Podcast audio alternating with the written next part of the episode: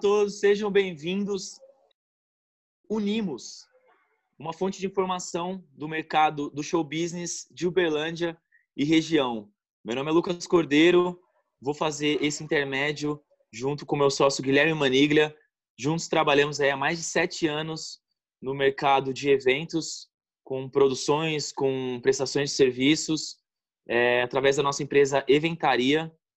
E vamos tentar trazer para vocês vários profissionais que trabalham conosco, que a gente conhece, que tem é, know-how, que tem domínio sobre vários pontos do, do mercado, para conversar com a gente, para a gente trocar informações, para a gente aprender e saber as especificações do mercado de Uberlândia e região.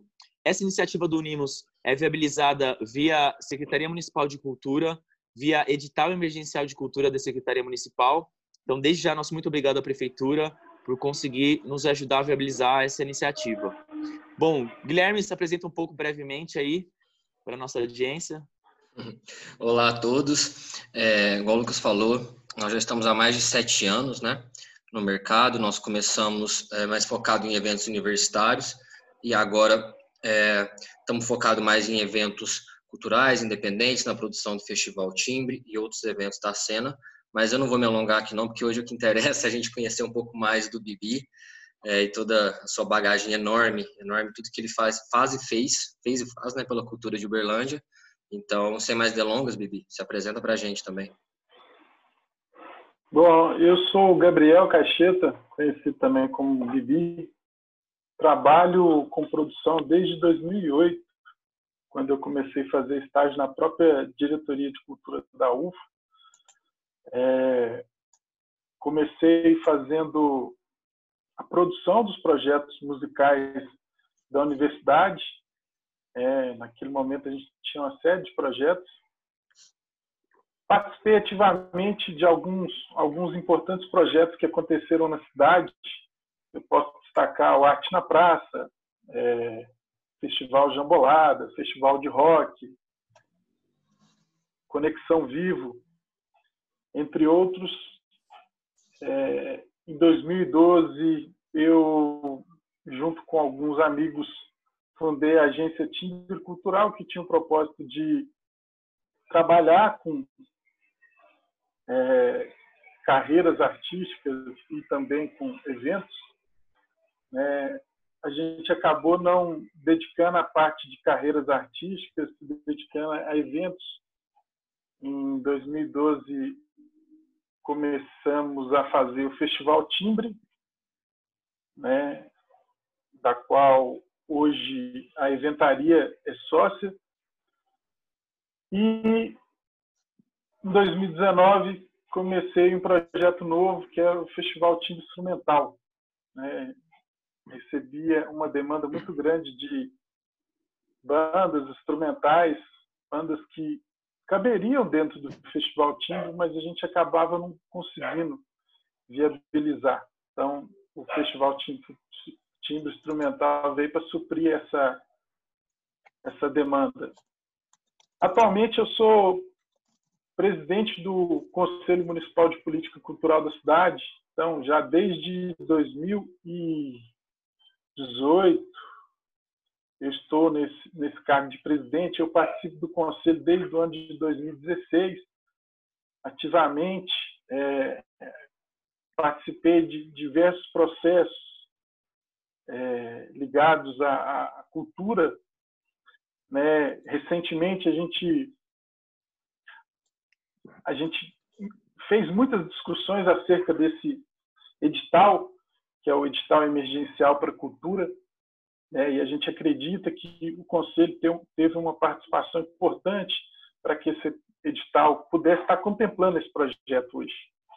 Também sou curador, participei de diversos processos de curadoria, curadorias importantes como Natura Musical, é, projetos da UFO, institucionais, alguns festivais como Música Mundo, Goiânia Nós, alguns é, festivais. E é isso. Tô, trabalho ativamente com produção cultural, né? Esse é, é meu minha sobrevivência.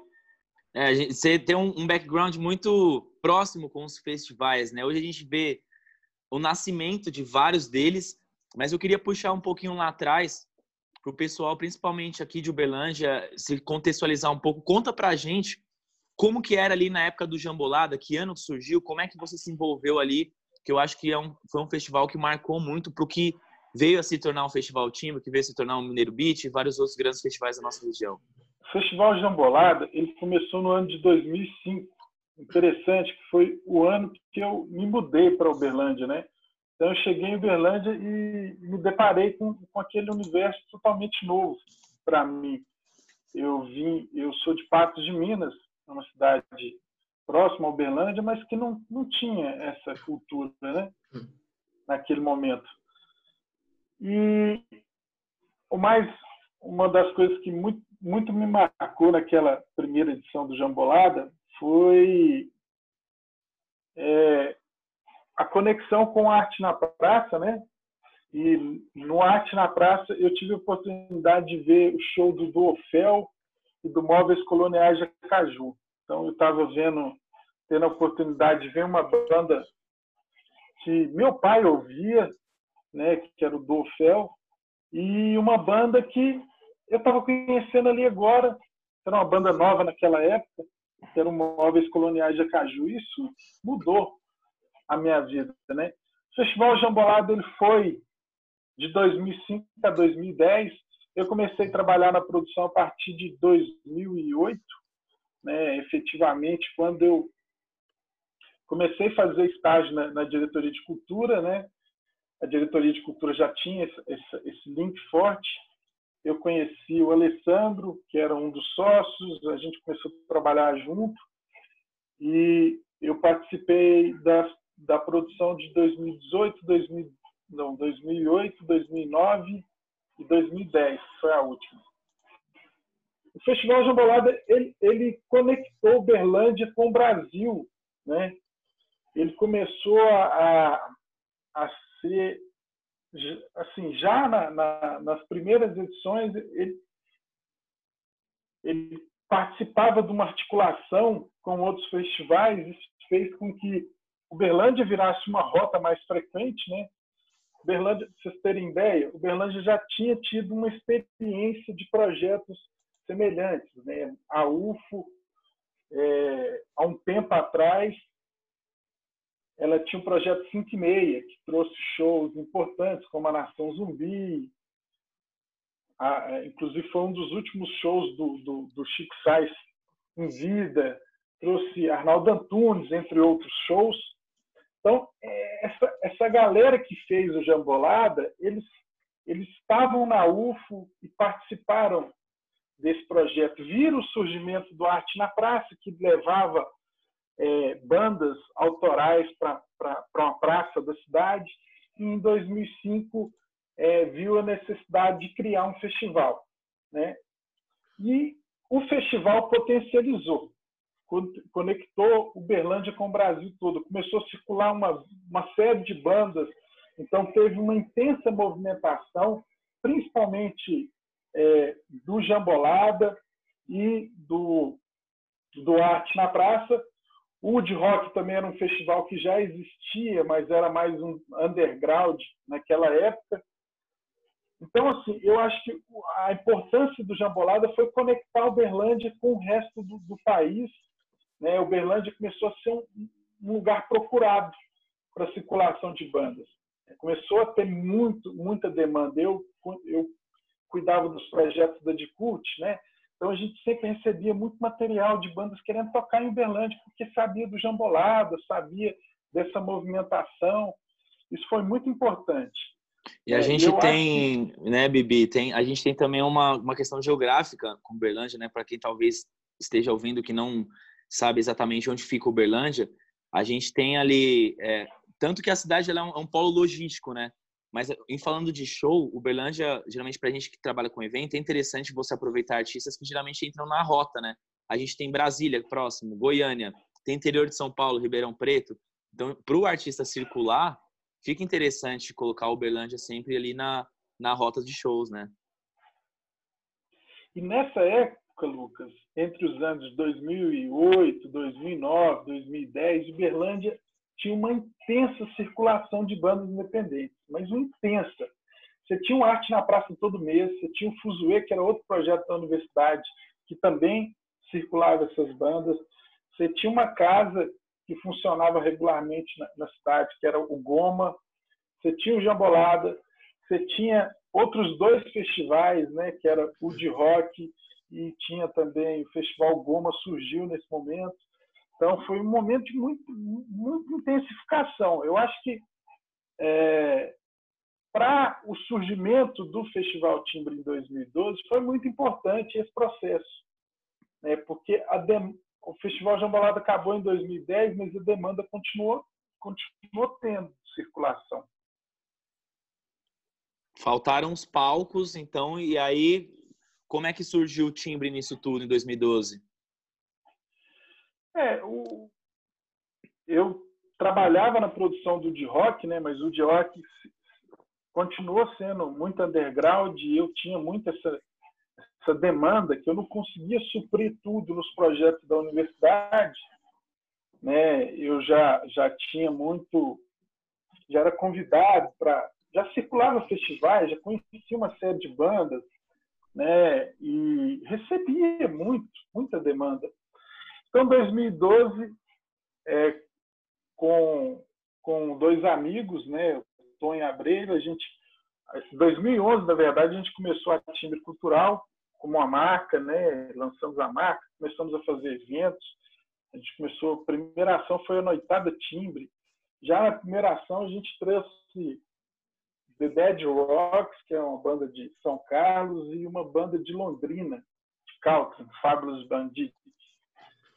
É, depois trouxe um, um, um, um, artista gringo, e aí começou começou a pipocar as coisas. Em 2012 resolvemos fazer o festival. Na época, é, o Arte na Praça era um projeto aprovado na lei de incentivo e a gente tinha que fazer duas edições do Arte na Praça por mês. E ele começava em setembro. Então, na primeira edição do Arte na Praça, eu já conectei ele fazendo o Festival Time. Então, foi um dia na, na Acrópole, dois dias na praça mas com a programação bem ampliada. Né? Eu lembro que na época veio Vanguard, Vanguard tinha no dia anterior tinha ganhado o último prêmio do VMB brasileiro, né, como o artista, o melhor disco. E aí teve dois dias na praça, que teve Curumim, Flora Matos, Mundo Livre S.A., Debajos, Los Porongas, uma série de bandas. A grande dificuldade que eu tive nesse começo foi que, naquela época, é, você tinha poucas bandas da cidade. Em 2012, eu tive uma dificuldade para colocar os artistas locais. Né? O Jambolada, quando ele acabou, muitas bandas acabaram, porque aquilo era o grande sonho, né? tocar naquele grande festival. De repente, isso acaba.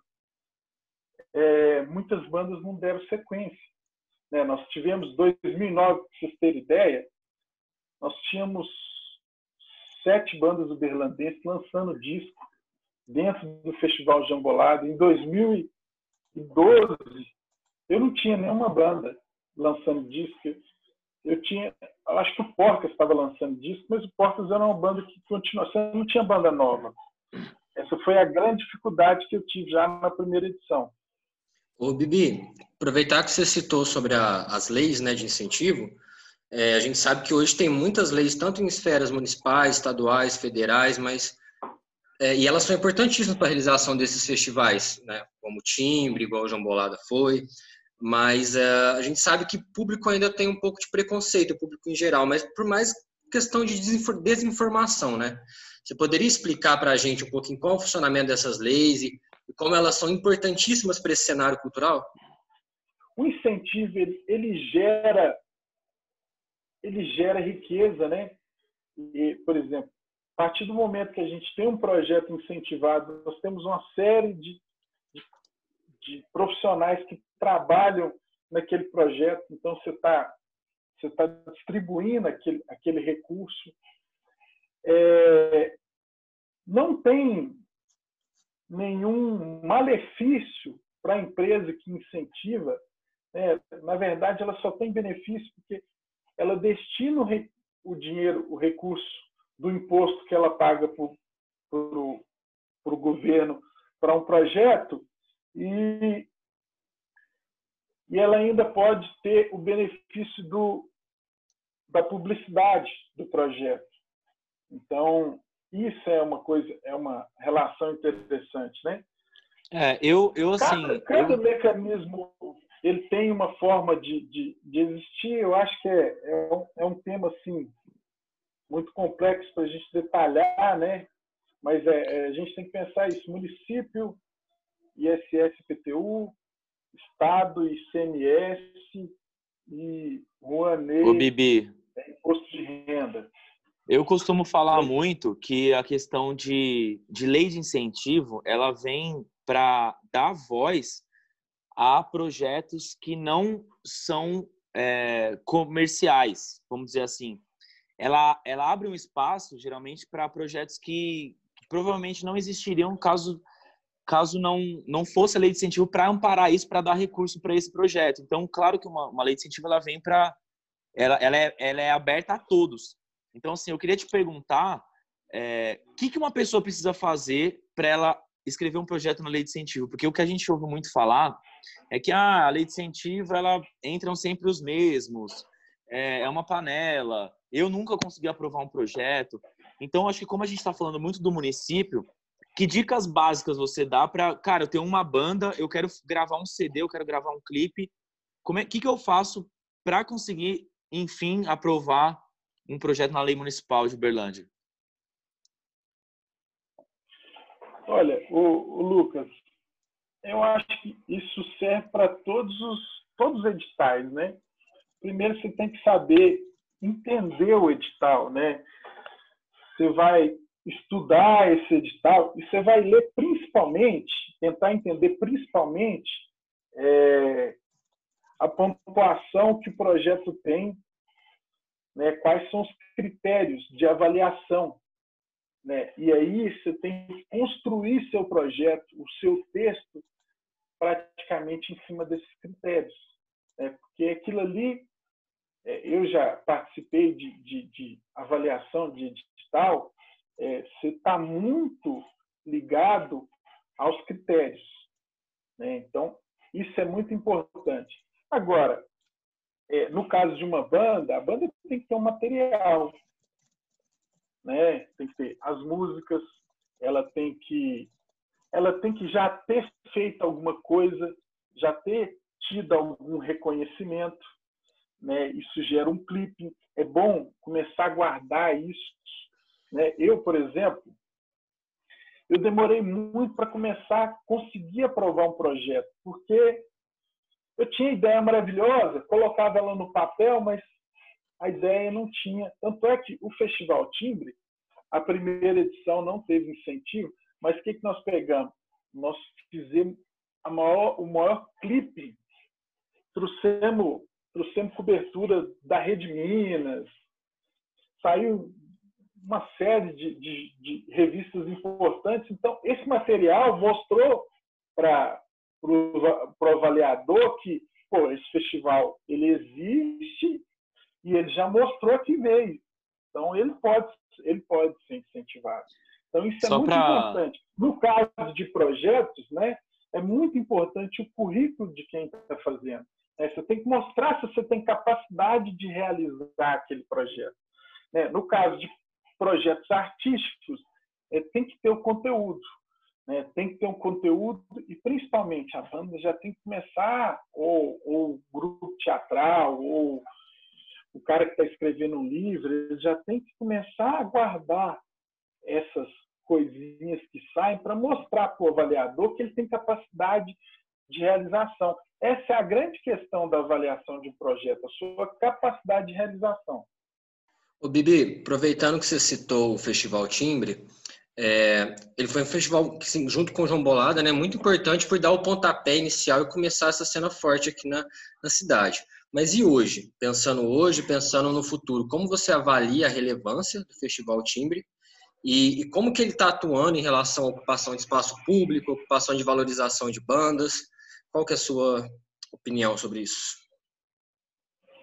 Olha, Guilherme, o Festival Timbre ele surgiu né, para suprir essa demanda com a ausência do, do jambolada, principalmente, né? Ele surgiu para suprir essa demanda, né? Lá na segunda edição, acho que ele começou a ser relevante, assim, do ponto de vista de ser conhecido mesmo, as bandas já quererem se apresentar no festival. Né? Tanto é que em 2000 e 2014, para vocês terem ideia, é, a edição de 2014 ela trouxe na mesma edição Emicida, é, Nação Zumbi, Felipe Cordeiro e várias outras bandas e isso fez com que o projeto ganhasse uma, uma relevância. Até que em 2015 ele foi aprovado no edital da Funarte, um edital que tinha projetos do, do Brasil todo, o Festival foi contemplado. Só um é... adendo aqui, um adendo aqui, foi essa época, 2014, que a nossa história começou a cruzar, né? Eu, Guilherme e o Bibi, que em 2014, como a gente tinha eventaria atuando muito no nicho universitário, a gente foi atrás do Bibi e falou assim, cara, seu festival é legal. Deixa a gente trabalhar contigo e oferecer um serviço de divulgação dentro da UFO. Então foi muito uma inquietude, muito de assim, cara, eu quero fazer parte. Como que a gente vai fazer parte? Então, em 2014 a gente acabou, né, trabalhando juntos nessa divulgação. E, e aí, nesse edital da Funarte que a gente entrou de sócio, acho que o Bibi pode já começar a falar melhor. Então, 2016, quando a gente foi fazer o festival, a gente já, já começou a parceria, né? A gente já começou a, a fazer em sociedade entre ativo cultural e eventaria. Outro fato importante é que o festival saiu da Acrópole, onde foi as duas primeiras edições, e foi para o Teatro Municipal.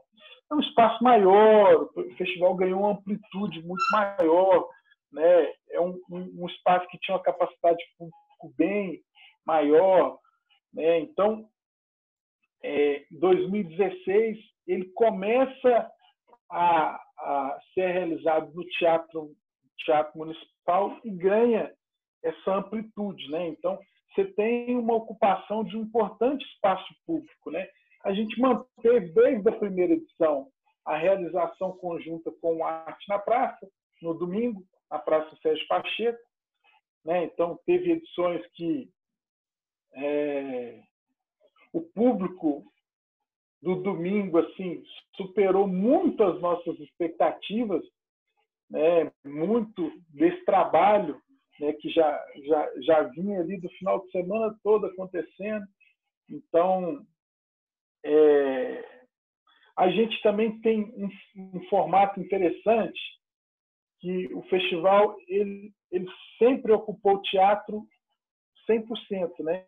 Um dia realizado dentro do teatro, um espetáculo para 700, 800 pessoas, e outro dia na área externa, com um público que pode chegar a 10 mil pessoas. E então essa ocupação sempre sempre foi muito muito intensa, né? 2000 2016, 2017, 2018, 2019, nós, nós estivemos ocupando esse espaço desta forma, né? Sempre dando espaço para artistas novos, artistas das, principalmente da cidade. Né? Em algumas dessas edições tiveram editais e esses editais é bom é bom a gente colocar para o público entender, principalmente as bandas, quando a gente abre um edital, nós que fazemos parte do festival, nós não avaliamos as bandas. Quem avalia geralmente é um time de cinco curadores de outros festivais. Né? Porque aí, o que, que acontece? Nós pegamos os, o, o, os artistas que são mais indicados nas listas dos, dos curadores, para a gente avaliar e pegar os cinco, ou seis, ou dez que entra via edital. Então, assim, a gente coloca o material dessas bandas iniciantes na mão de cinco curadores de festivais, Festival do Nordeste, Festival de Brasília, de Goiânia, Belo Horizonte, é, Festival do Rio Grande do Sul, já teve curador. Então, é, é muito interessante a gente colocar que assim a gente valoriza muito o artista local. É, eu, eu, queria entrar justamente nesse mérito, né? Eu acredito que os artistas aí que estão ouvindo a gente conversar aqui devem estar muito curiosos para saber, cara, mas o que, que eu preciso fazer para ter esse material na mão desses curadores? Como é que, porque nem sempre o time também tem essa é, é, abre, né? A gente já abriu algumas vezes editais para o pessoal inscrever, para a gente também receber mais materiais, talvez bandas que a gente não conheceria se não fosse uma abertura de, né, de um formulário, um edital, para a gente poder passar para os curadores avaliarem. Mas o que, que eu preciso fazer para tocar num grande festival? Não só no timbre, mas de uma forma geral, o que, que você dá de, de conselho para as bandas? Então, Lucas, eu acho que é, primeiro, primeira questão, né, fazer um som, um som autoral, né? Eu, eu diversas, diversas vezes sou parado na rua aqui em Berlândia, as pessoas pegam no meu braço e falam, como é que eu faço para tocar no Festival? Eu falo, você tem, você tem música autoral? Você toca só as músicas dos outros aqui? Como que é? Ah, não, eu, eu nunca. Então, então, primeira coisa é produzir um som autoral. Né? E eu acho que assim, o músico quando ele faz, é, e hoje eu posso falar isso pela experiência que eu já tenho, o músico quando ele está ali fazendo é, o seu trabalho autoral, ele está pondo a sua verdade ali. Né? E ele tem que transmitir essa verdade, principalmente no momento da apresentação. É, eu, como curador, eu tento visualizar na apresentação como que esse artista ele vai se encaixar no palco que eu estou curando, no palco do festival que eu faço. Né? Então é muito importante ver a banda se apresentar. Então, a banda tem um trabalho autoral. Primeira oportunidade de fazer um show, leva uma equipezinha de amigos. Hoje em dia, até celular, tem celular moderno que consegue fazer gravação em qualidade, grava aquilo ali, já joga na, na internet. Porque, assim, é a oportunidade da pessoa que está interessada buscar ali e ver como é que você que está se apresentando é no palco. Né? Isso é muito importante. É muito importante a banda ter um material bacana, né? ter uma identidade, procurar distribuir é, é, a sua música em plataformas digitais. Hoje, eu ainda recebo muito material porque eu participo de muitos festivais né, durante o ano, mas hoje em dia a gente busca muito é, direto no YouTube, nas plataformas de streaming. Mas é muito importante é, o, o músico poder fazer a música dele estar tá ali naquele espaço e, ser, e ter um material bacana, né? É, a gente sabe que a gente sabe que é complicado, né? Você ter um você geralmente os músicos que é, precisam viver de música, eles têm que tocar na noite. A gente sabe disso que é um é um trâmite complexo. É, mas cara, em se tratando de som autoral, a, a, pouca receita que a gente sabe que vem dos shows, eh, tenta reinvestir na sua banda, tenta, igual o Baby falou, fazer o material, colocar na, nas redes a gente, assim, tem muito. Acho que das nossas reuniões mais calorosas acabam sendo sempre de, de atrações, né? a gente quer por bandas e tal, e o festival sempre se preocupa em colocar bandas locais. Então a gente sempre ficou muito de olho né, em tudo que acontece no Berlândia. E, e falando aqui da, da cena, Bibi, você acha que teve assim uma, uma época de ouro, uma época que, que as, teve mais efervescência na, nos sons autorais aqui? Algum ano específico? O que, que você vê? Olha, Lucas, é, antes eu vou só falar um negócio. Tem uma coisa também que eu acho que o músico, principalmente da nossa região, ele ele não sabe, né? Eu tô tô nisso desde 2008. Acho que desde 2009, 2010, quando eu comecei a trabalhar com o pessoal do Jambolado, eu já comecei a circular festival e receber muito material. Queria até mostrar aqui, ó. Uhum. Isso aqui, ó. Isso aqui é muito interessante. É, 80% desses discos são materiais que eu recebi. Isso, isso aqui está aqui só os discos que eu, que eu, que eu ouço, né? Que eu pego para ouvir. Tem banda aqui que lançou um único disco, mas é bacana. Eu ouvi, achei massa, coloquei ali na prateleira e, e, e, e eu posso contar nos dedos as vezes que eu fui convidado, recebi material de bandas da cidade. Eu posso contar nos dedos. Pode contar nos dedos as bandas da cidade que estão ali, naquela, naquela prateleira de CD. Isso é uma coisa que as pessoas só lembram de nós, que somos produtores, no momento que a gente anuncia que vai ter o festival.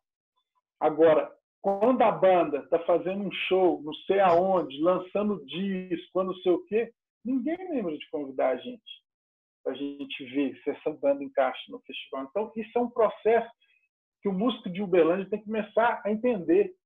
Isso é importante. Né? Eu saio daqui para assistir showcase em Curitiba, em São Paulo, já fui para África, Cabo Verde, já fui no Rio Grande do Sul, já fui em Belo Horizonte, Brasília. Na minha cidade, eu não assisto show das bandas.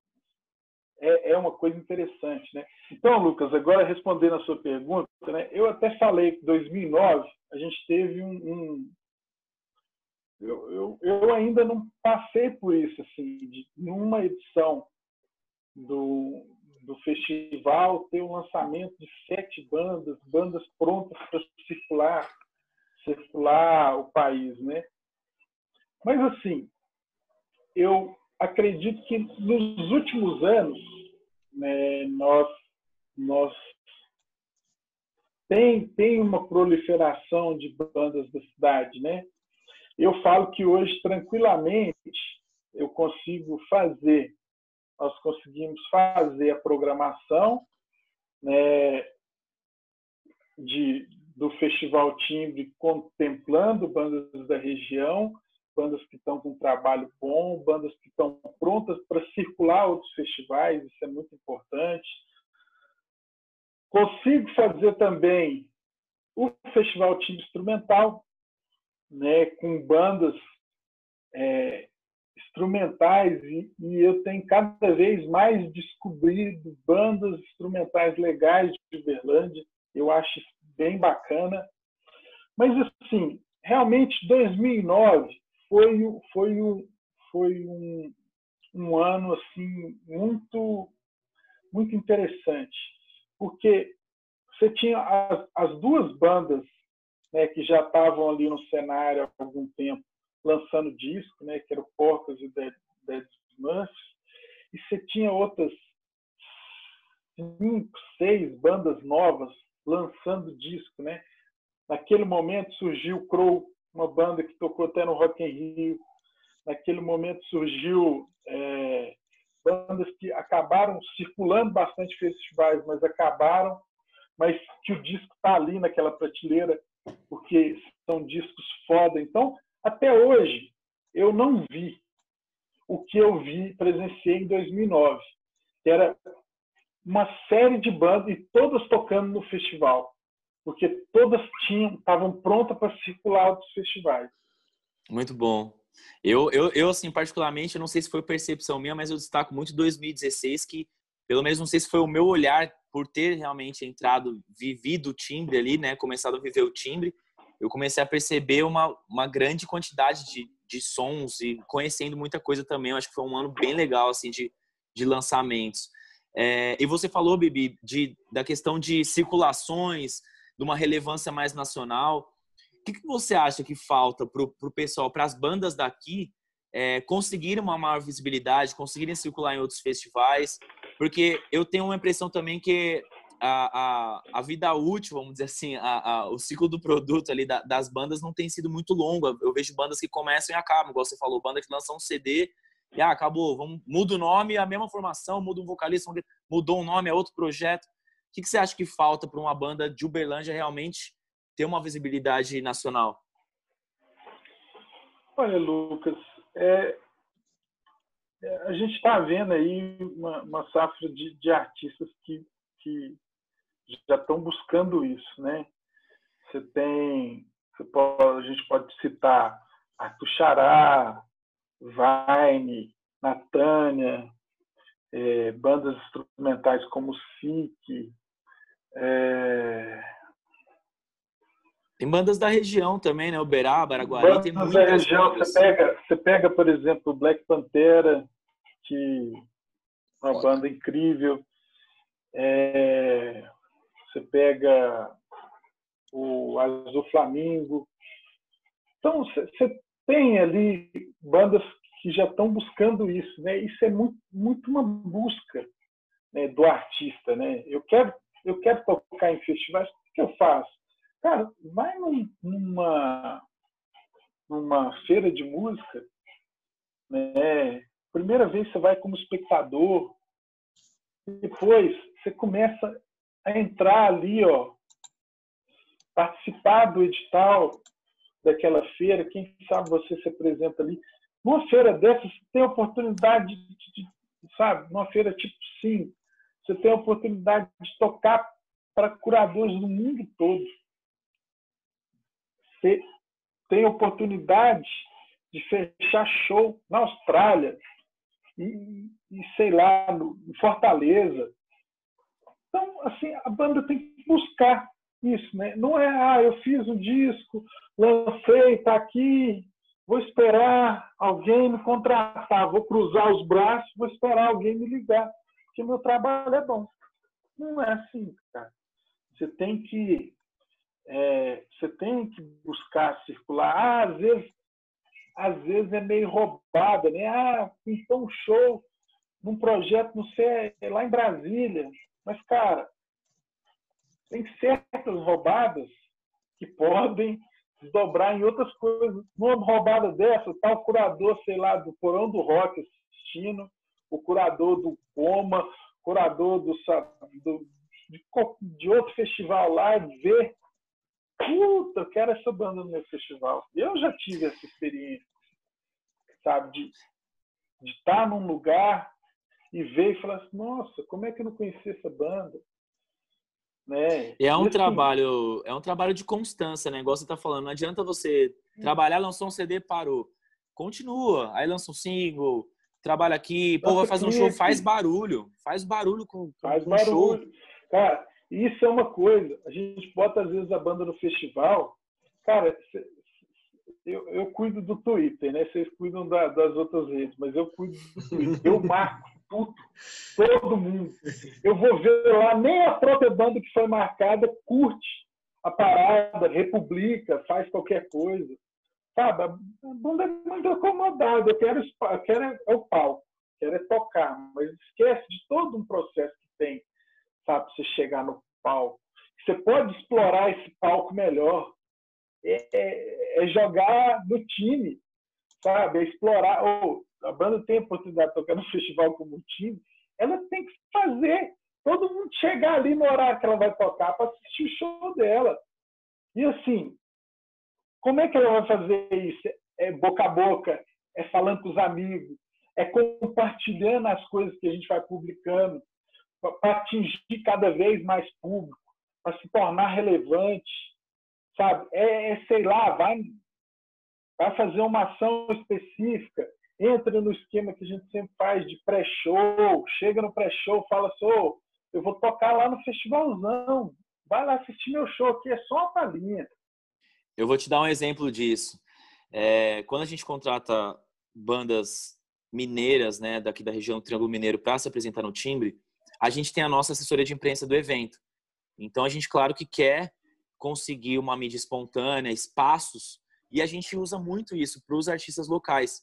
Então, a, a, as bandas têm que aproveitar o gancho de, de, um, de um momento, de, um, de, um, de, uma coisa importante, né, como, como um festival, para a favor delas. Então, por que não você, como banda, cara, faz um release, bate na porta de uma emissora, de uma emissora de rádio, de TV, fala, cara, eu vou apresentar no, no Timbre ou qualquer festival, eu, que, eu quero dar uma entrevista aí.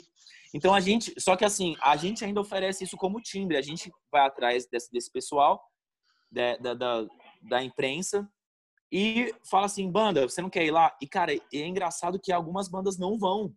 Algumas bandas falam, não, eu não posso, ou, entendeu?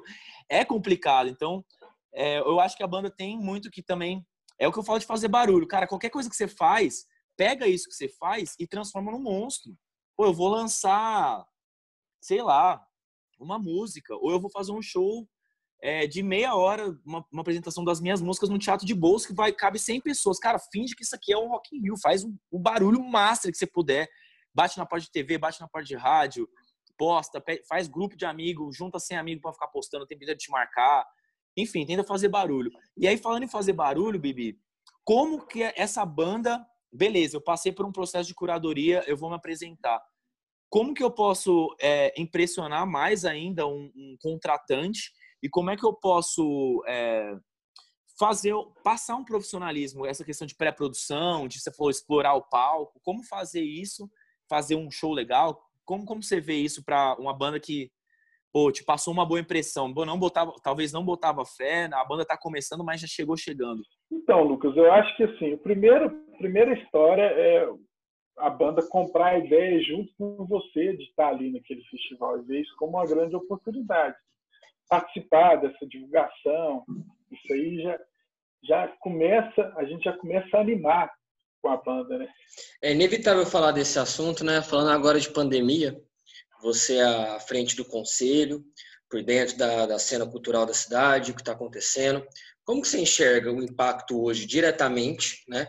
Porque a gente sabe que é, essa iniciativa nossa está rolando graças ao incentivo né, do município, ao edital da prefeitura. Mas como é, ajudar ainda mais? Como, como que a cultura de Uberlândia está sofrendo? Como que a gente pode ajudar ela? E como é que você enxerga o futuro pós-pandemia? Nós que trabalhamos com cultura, os artistas, seja ele do teatro, da dança, da música, das artes, nesse momento, estão é, estão tendo uma dificuldade muito extrema, porque muitos artistas vivem das suas apresentações, dos projetos que acontecem, e nada disso está acontecendo. É, eu acho que, assim, nesse momento, é, esses artistas têm que procurar aproveitar editais como esse, editais que surgem na esfera estadual, editais que surgem na esfera nacional, né? vai sair uma uma lei emergencial agora que foi aprovada na Câmara e no Senado. Eu participei ativamente das discussões dessa lei, né, que é a lei Aldir Blanc, que vai ter, vai usar o recurso que está retido no fundo Nacional de Cultura que não foi utilizado. Então, vai, vai ter um, um, um recurso que vai ser injetado na cultura do país. Só um parêntese aqui. aqui. Só queria fazer um parêntese, porque o objetivo do Unimos é justamente compartilhar também oportunidades. Igual você falou da, da, da importância dos editais.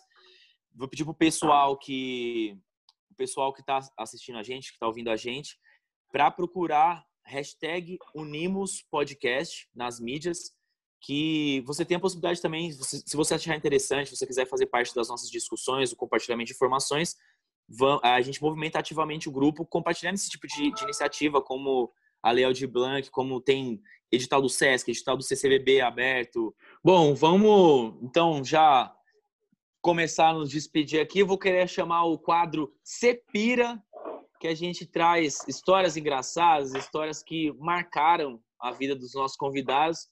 Aquelas histórias que se você contar para os outros, ninguém acredita. Conta para a gente sua história do Cepira aí para a gente, Bibi. Cara, é... tem uma história que a gente ficou sabendo recentemente do Festival Timbre, que é uma história assim que até hoje eu, eu, eu, eu fico desacreditado assim com essa história, né? 2017 nós fizemos um show que foi MC, é, Rael convida Emicida e Tulipa Ruiz né, no festival. E a Tulipa, depois de um tempo, eu vi uma entrevista dela que ela contava que ela chegou, é, veio para Uberlândia com a demanda de, de, de fazer, escrever uma letra para o Castrup, que estava fazendo a produção do disco da Elza Soares. Né? E, e ela, com essa incumbência, chegou aqui, ela contou que na passagem de som, ali, hora que ela desceu para o camarim, ela, ela começou a pensar a música e escreveu Banho para Elza Soares. Isso foi em 2017. 2018, o Festival Timbre, o sábado, foi encerrado com o show da Elza Soares e uma das músicas do repertório era Banho. Né? Então, é, é, e assim, o mais interessante é que foi um ano e quase que show não acontece por causa do banho de chuva que teve. É, então, assim, é, é, é, uma, é uma história que nem a gente que faz a, sabia. Eu, eu piro nisso, né? Imaginar que naquele palco a música foi escrita e depois foi cantada pela pessoa. Eu piro nisso. Muito bom, muito bom. Essa história realmente, quando a gente descobriu, a gente ficou assim, como assim, cara? Qual que é a chance, né? Muito bom. E Bibi, o que, que você tem feito para se manter atento ao mercado é, da música? Assim, tem alguma fonte de, de conhecimento, algum lugar que você costuma ler, podcasts? Indica pra gente algum livro, blogs, alguma coisa que você costuma ler diariamente. Cara, eu sempre, eu sempre acompanho sempre acompanhei desde o começo, tem mais disso que amigos, né? Eles hoje, além do, além do, do site, do blog, que traz informações diárias sobre lançamentos, tem podcast, você pode ouvir, é bem interessante. E recentemente eu tenho acompanhado o mapa dos festivais. O mapa dos festivais está num processo que é, ele é feito pela Bananas Brand, que é uma, uma produtora, a Bananas conversa com artistas, né? artistas falando sobre as carreiras, e o Mapa conversa com produtores de festivais, né? contando histórias dos festivais. É o que eu tenho acompanhado, né? acompanhado as diversas lives, os diversos lançamentos, né? tenho ouvido muito rap, muita música instrumental, Legal, já vamos entrar nesse mérito, então. Indica pra gente aí alguma live, algum CD, que, que você tem ouvido recentemente, que você queria que a audiência também pudesse ouvir. Cara, eu, é, eu tenho ouvido muita banda instrumental, muito, muito rap, muita música brasileira. Né? Os artistas que eu gosto e têm feito lives, eu sempre tento acompanhar. Ontem eu vi a live do do Odair José foi fantástica é, em casa, né, bem, bem descontraído. Mas, assim, me chamou muito a atenção, Lucas, o lançamento do single do Black Panther essa semana. Se não me engano, a música chama I Can Breathe, que fala justamente sobre esse contexto né, que a gente. que é, um, é uma ferida da sociedade, o racismo, é, que sempre existiu, e que nas últimas semanas tem movimentado grandes discussões, manifestações. Nós tivemos casos de mortes de negros, isso gerou uma série de manifestações. E essa música, é, os meninos fizeram justamente pensando nisso. Né? Guilherme, o que, que você tem de indicação para a gente essa semana? Cara, é, eu estou escutando um EP que saiu agora, é Sim, resultado de uma parceria incrível entre dois monstros da música. Eu tive a sorte, a oportunidade de assistir um show ao vivo, né, que resulta dessa parceria, que é o Criolo com o Milton Nascimento. Consegui assistir um show lá em BH, que eles lançaram um EP agora que é Existe Amor, que são quatro faixas, né, e também tem viés social também, que uh, a arrecadação com o EP, ela visa ajudar moradores que estão em situação de rua, vulnerabilidade, ainda mais nessa época importante, né? Então é um trabalho muito bacana, dois monstros da música, compensa muito escutar e contribuir também. Oi. Vale muito ressaltar também a participação do Amaro Freitas nesse, nesse, nesse EP. Amado, Amaro Freitas é, é o pianista de Recife, é um monstro da música instrumental moderna, sabe? Um menino novo, jovem artista, tem três, quatro anos de carreira, e assim, vale muito ressaltar a participação dele nesse EP. Só fera, união de feras, então. muito bom. Eu, as minhas indicações aqui para a gente encerrar, é, a Fundação Cultural de Uberaba tem feito iniciativa de lives também, então diariamente eles têm lançado é, lives, seja de teatro, de dança e de música. É muito bacana essa iniciativa, diariamente. E é uma dica também para os artistas procurarem saber como se inscreverem, se cadastrarem para serem artistas que vão ser contemplados e chamados para tocar nas, nas iniciativas da Fundação, Fundação Cultural de Uberaba. E eu deixo também aqui as playlists do Reggae Brazuca, que é um coletivo é, do gênero, do reggae, e o pessoal tem ficado cada vez mais ativo. E, e eles têm feito algumas playlists, né, do próprio web festival que eles fizeram, de mulheres do reggae, de pretas e pretos do reggae brasileiro. Então, tanto uma dica para ouvir, quanto uma dica para os artistas também pensarem, pô, deixa eu ir atrás do, dos coletivos, do pessoal que tem feito iniciativas do meu gênero musical, porque, pô, numa dessas você tá numa playlist, você consegue alavancar cada vez mais a sua música. Então, com essas indicações maravilhosas, vamos encerrando aqui a edição do Unimos Podcast. Muito obrigado, Bibi, pela sua participação. Obrigado, Guilherme. Deixar as últimas palavras aí, você se despedir da galera. Então, agradecer pelo, pelo bate-papo, né? É sempre bom a gente poder falar um pouco das experiências que a gente tem nessa área de produção. É muito importante nesse momento a gente se cuidar, né, ter consciência. Eu acho que é o, é o, mais importante desse momento que a gente vive hoje é ter consciência, né? É, consciência de que realmente você não pode fazer as mesmas coisas que você fazia antes. Né? Consciência de pensar no próximo. Né? Se quem puder ficar em casa realmente fique em casa, mas tente ser produtivo, né? Nós, nós, eu, por exemplo, tenho trabalhado mais em casa, tenho tentado ser produtivo, né? E esse contexto de, de pandemia vai passar, né? Mas a gente não sabe ainda o que vai acontecer.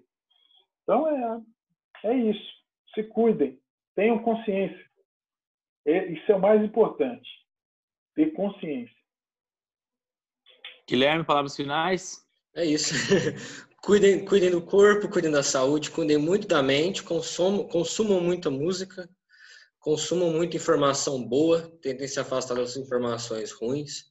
Eu acho que unimos, igual eu estava comentando com o Lucas também, é uma oportunidade para nós também conseguir é, nos conectarmos ainda mais, aprender, aprendermos muito mais. Então, tentar tirar o proveito né, dessa situação para que a gente possa sair dela ainda melhor. Então é isso e até mais. Fechou. Quem quiser saber mais sobre o Unimos, busque a hashtag Unimos Podcast nas suas plataformas, nas suas mídias sociais, que você vai encontrar mais informações. A Eventaria agradece essa iniciativa viabilizada pela Prefeitura Municipal de Uberlândia. Até já em mais episódios do Unimos Podcast. Obrigado.